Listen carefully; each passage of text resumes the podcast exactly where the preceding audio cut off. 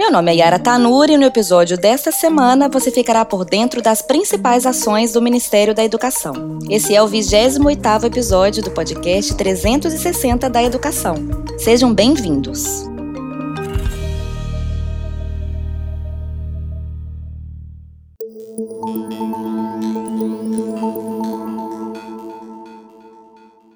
Confira o giro da semana.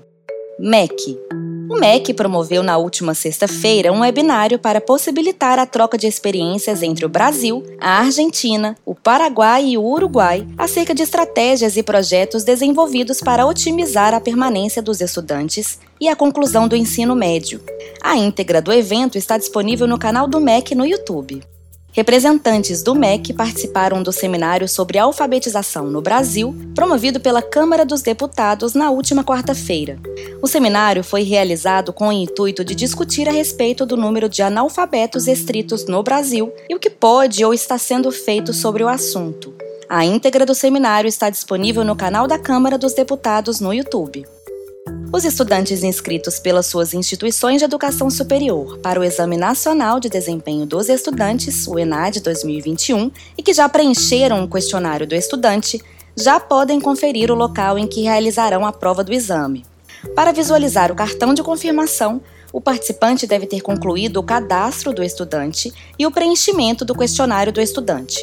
No cartão constam informações como local e horário de aplicação da prova do ENAD, documentação de identificação exigida no dia do exame e atendimentos, se solicitados e aprovados. INEP já está disponível na página do participante o cartão de confirmação de inscrição do Exame Nacional do Ensino Médio, o Enem 2021. O documento foi divulgado pelo INEP na última quarta-feira. A aplicação do exame será realizada nos dias 21 e 28 de novembro. Para visualizar ou imprimir o cartão de confirmação, o participante precisa acessar o sistema do exame com login e senha únicos do governo federal, gov.br. No documento, constam informações como data, local e horários da aplicação. Também são informados número de inscrição, opção de língua estrangeira selecionada, bem como tratamento por nome social e atendimento especializado, caso esses serviços tenham sido solicitados e aprovados. Vale ressaltar que, apesar de não ser obrigatório, o INEP recomenda que o inscrito leve o cartão nos dias de aplicação. CAPES a CAPES, a Universidade Estadual do Maranhão e a Universidade Aberta de Portugal lançaram o curso online Formação para Docência Digital em Rede.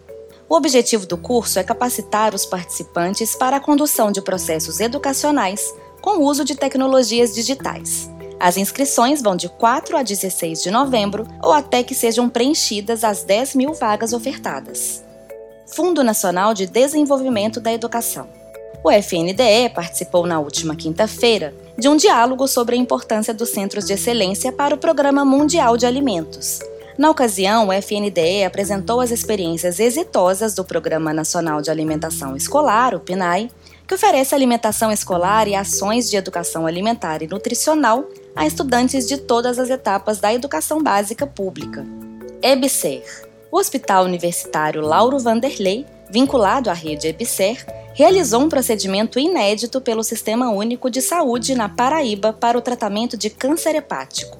A técnica utilizada destrói células tumorais através de uma punção na pele. O procedimento é minimamente invasivo e, quando indicado, traz inúmeras vantagens no tratamento de tumores malignos. Em tumores pequenos, de até 3 centímetros de diâmetro, o método pode ser curativo. E esse foi o 28º episódio do podcast 360 da Educação do Ministério da Educação. Eu espero por vocês no próximo episódio. Até lá!